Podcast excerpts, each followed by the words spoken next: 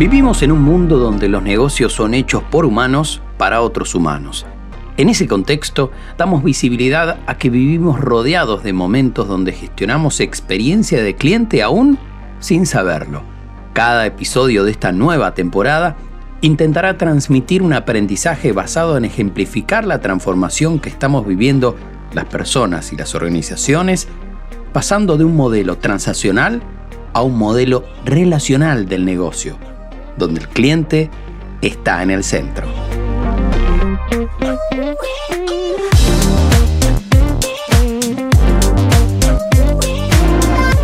Hola, hoy comienza la cuarta temporada de Flecha Podcast y vamos a disfrutar ocho capítulos donde juntos vamos a conocer más sobre la disciplina CX Customer Experience o gestión de experiencia de cliente, como quiera llamarlo. Soy Ariel Boé, Belarga OHE en todas las redes sociales y te voy a acompañar en este camino. Juntos vamos a aprender muchísimo de la mano de diferentes especialistas en este tema. Y esta temporada tiene la particularidad de que está co-creada con el equipo de la Diplo en gestión de experiencia de cliente que se dicta en UTN BA Buenos Aires, Argentina. Obviamente te vas a ir enterando cada profesional, la historia que tiene y cómo juntos vamos a aprender muchísimo. Obviamente si querés saber más sobre el tema, arroba marketingutn.ba en LinkedIn y también en Instagram.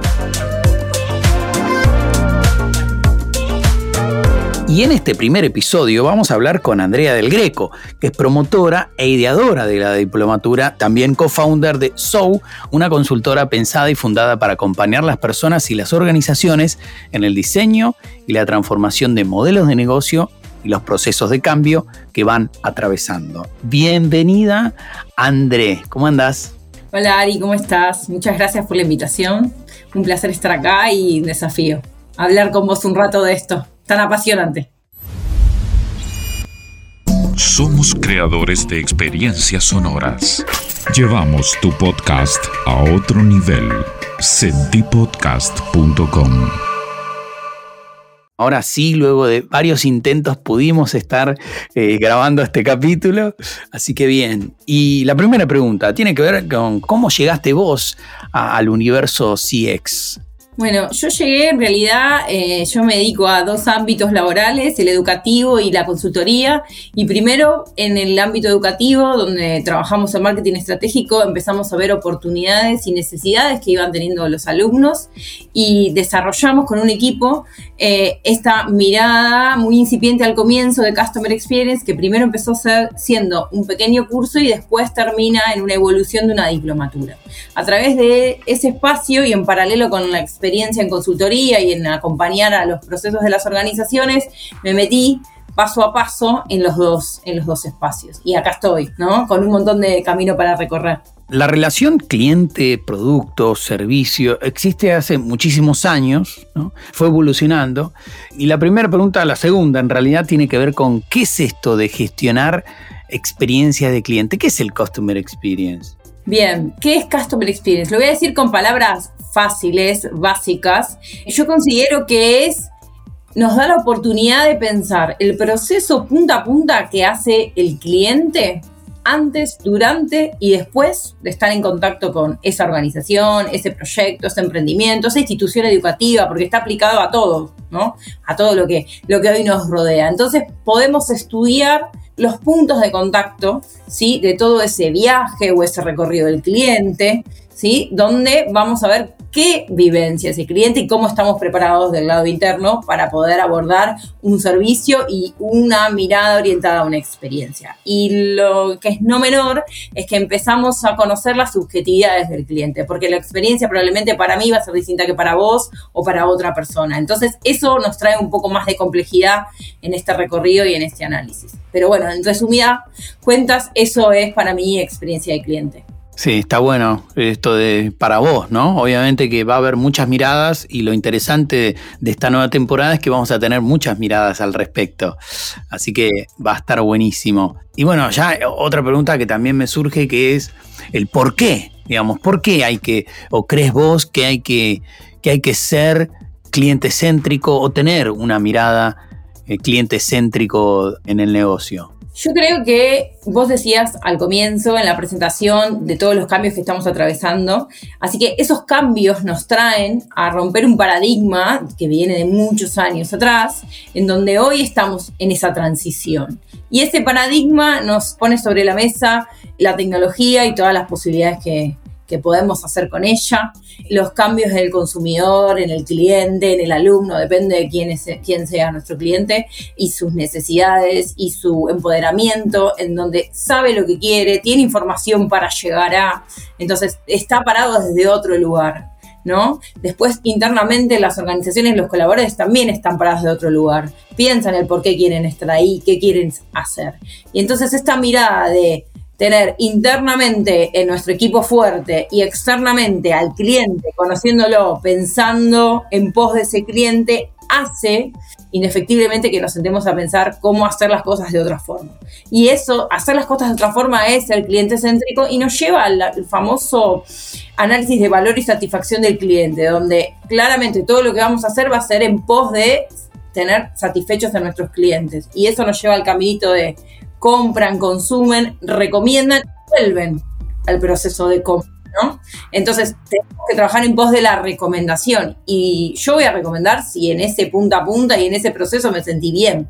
Si no, realmente no voy a recomendar. Entonces, eso me va a ir llevando a tener una relación perdurable a lo largo del tiempo. La llamada fidelización. Claro, y en este caso ya tenemos el por qué, de alguna forma estamos entendiendo qué es y, y por qué considerás que las organizaciones en todos sus niveles, tamaños, inclusive también en bueno, emprendimientos, startups, instituciones, la que fuere, hoy son céntricas.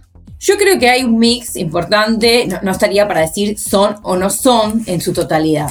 Hay mucha más oportunidad para desarrollar esta forma de hacer que las que ya están desarrolladas. Hay muchas que empezaron y que están en ese proceso, están en ese camino de mejora continua, por ende, no es que ya sos 100% céntrico, sí, pero ya tenés los procesos, la mirada puesta en el cliente en el cliente interno, en el externo, ya trabajás de una forma más ágil, pero después hay toda una, una, una oportunidad grande de empresas que quieren abrir la puerta, pero no saben cómo, cómo empezar, porque es un camino súper difícil y es que te, cambia la mirada al negocio, 360 de lo que venías haciendo. Y eso requiere equipo, proceso, tecnología, habilidades blandas también, no solo tecnología. Y bueno, creo que es, no es una respuesta sí o no.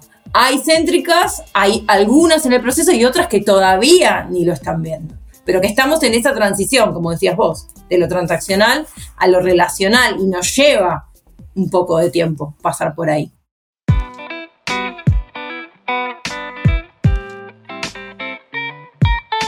Estoy pensando, tratando de dar, sin dar nombres, se me ocurre, eh, pensar en cuáles son las industrias que crees vos que están innovando con más cercanía a generar buenas experiencias de clientes? ¿Cuáles son las industrias? Sin obviamente dar nombres de empresa ni nada, pero ¿cuáles son las industrias que están por lo menos echándole más el ojo a este asunto? ¿Cuáles crees vos que son? Yo creo que hoy el mundo de la fintech está muy metida en esto, o por lo menos con la intención de, eh, no, sé si están tan evolucionadas, pero sí hay una mirada. Lo digo también por, por alumnos que, vienen de diferentes, de esa área y vienen con esa necesidad cuando estoy en el ámbito de la capacitación. Y después, en otros ámbitos, eh, quizás más en, en, servicios específicos, pero, pero me animaría a decir más todo lo más tirado a lo tecnológico y a la fintech lo veo como un primer puesto.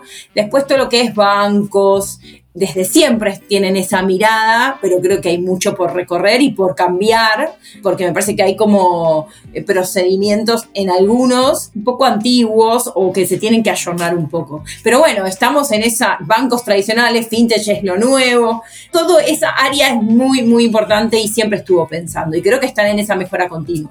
Después, eh, la educación, donde estoy yo particularmente, eh, desde mi lugar promovemos hacer experiencia del cliente y tenemos nuestro Journey Map, nuestro punta a punta. De hecho, hoy hice una reunión con mi equipo y armamos un camino crítico de qué pasa si, qué pasa si no, quién atiende, qué hace. Es muy interesante empezar a pensar ese punta a punta porque lo que te lleva al final es la atracción, es la atracción y la venta y en este caso, bueno, el ser alumno de una capacitación. y eso te aumenta la, la facturación. Por eso es el lado B. Por eso lo planteamos así este episodio, me parece, cuando, cuando lo charlábamos en algún punto. Bueno, mencionaste el, Customer Journey Map. Más adelante, cuando pasen los capítulos, vamos a hablar de, esa herramienta que, que bueno, es súper importante a la hora de pensar la omnicanalidad, que también vamos a, vamos a tratar más adelante en estos capítulos. Este es como el primer capítulo donde iniciamos el camino, donde vos que estás del otro lado, que no sabías nada del tema, bueno, te podés ir enterando, ¿no? De qué va, qué es. Y también, obviamente, te invitamos a curiosear y a meterte por todos lados investigando. ¿No? Hay que investigar, hay que, curiosear. Y hablamos de las industrias que están entendiendo que el Customer Experience es muy importante y están invirtiendo en eso y obviamente le falta camino por recorrer. Ahora quizás me gustaría saber si es que tenés idea de aquellas industrias que les falta muchísimo por recorrer y que son una oportunidad. Y diría que la mayoría, porque, digamos, actualmente tengo varios clientes que estamos en ese proceso, que primero déjame decirte que está bueno y hay que festejar o celebrar que alguien tenga la intención de escuchar que hay otra forma de hacer, te abre la puerta, te escucha muy tímidamente y después te deja entrar. Con el proceso no se termina entendiendo cómo es porque es muy largo al principio, porque no están acostumbrados, pero todo lo que es comercialización de productos y servicios o aquellos grandes importadores que traen ¿sí? productos, servicios muy interesantes de diferenciación, pero que están muy focalizados a lo transaccional. Yo diría que aquí, no sé si es por industria, sino todo aquel negocio que está muy focalizado a ser producto céntrico. Y lo que planteamos acá es salir de esa mirada del producto en el centro e ir a ser el cliente. Digamos, vos entendiendo que el cliente está en el centro, ya sea interno y externo, podés comercializar cualquier tipo de producto o servicio, porque el proceso va a ser el mismo que vas a aplicar. Entonces, yo diría, te daría vuelta la pregunta, no, no es las industrias, sino todas aquellas que están todavía hoy muy centradas en el producto que indefectiblemente están cambiando, ¿no? Pero que cuesta el proceso porque internamente no están preparados. Bien, última pregunta y tiene que ver con pasos a seguir. ¿Alguna sugerencia por dónde comenzar los primeros pasos para ir construyendo este camino customer centric? Primero, identificar y reconocer que somos transaccionales y que queremos pasar a enfocarnos a ser relacionales. Eso implica tomar la decisión interna desde el corazón de la compañía, tener la convicción y después embeber esa idea a lo largo de toda la compañía, el proyecto, la institución. Cuando digo compañía, en cualquier tipo de formato y tamaño. Eso como primera instancia, pues si no lo creemos nosotros va a ser medio difícil poder aplicarlo. Después empezar a pensar en experiencia, ¿no? Eh, esta, temporada sé que se va a hablar un montón, pero digamos, por lo menos dejarlo asentado en este capítulo. Empezar a entender lo que es una experiencia, incluir ese concepto de experiencia y hay un caminito que me gusta, me gusta decir siempre, que es pensar en experiencia nos dispara emociones a nosotros como clientes y también como clientes internos, ¿no? Pero el, vivir una experiencia determinada te dispara una emoción. La emoción puede ser positiva o negativa, ¿no? Obviamente vamos a tratar de construir el proceso para que la mayor cantidad de las veces sea positiva. Esas emociones nos generan recuerdos.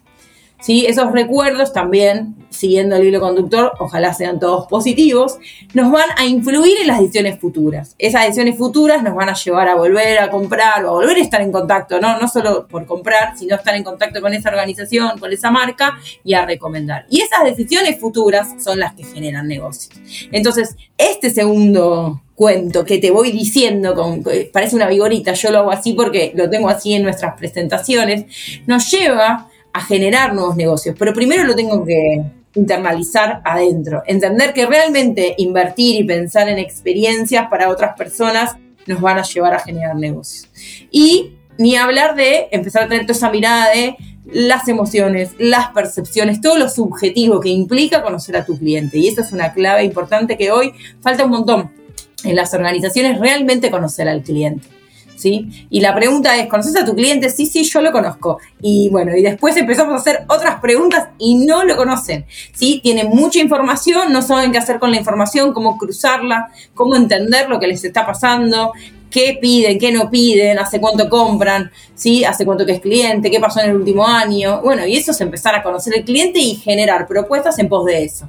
Y volvemos a empezar con este camino desde las experiencias hasta la generación de, de negocios. Para mí es eso, es mucho más de entenderlo, internalizarlo y empezar a construir en el equipo de trabajo la idea.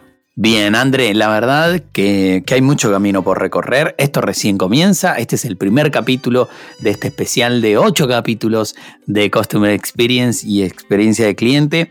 Andrea del Greco, muchísimas gracias por haberte sumado. Muchas gracias a vos y bueno, a la espera de los demás que van a estar buenísimos. Y hasta aquí llegó un nuevo capítulo de Flecha Podcast. Podés seguirme en todas las redes sociales como arroba Ariel larga OHE, en LinkedIn, Instagram, como quieras. ¿Querés sumarte al universo del podcast? sentipodcast.com o arroba sentipodcast. Acordate que podés seguirnos en donde sea que estés escuchando este podcast, Spotify, Google Podcast, Apple Podcast, donde sea, o en tu plataforma de podcast favorita. Le das seguir o eh, podés incluso bajar los capítulos. Nos escuchamos en el siguiente episodio. Muchas gracias por estar allí y hasta la próxima. Chao.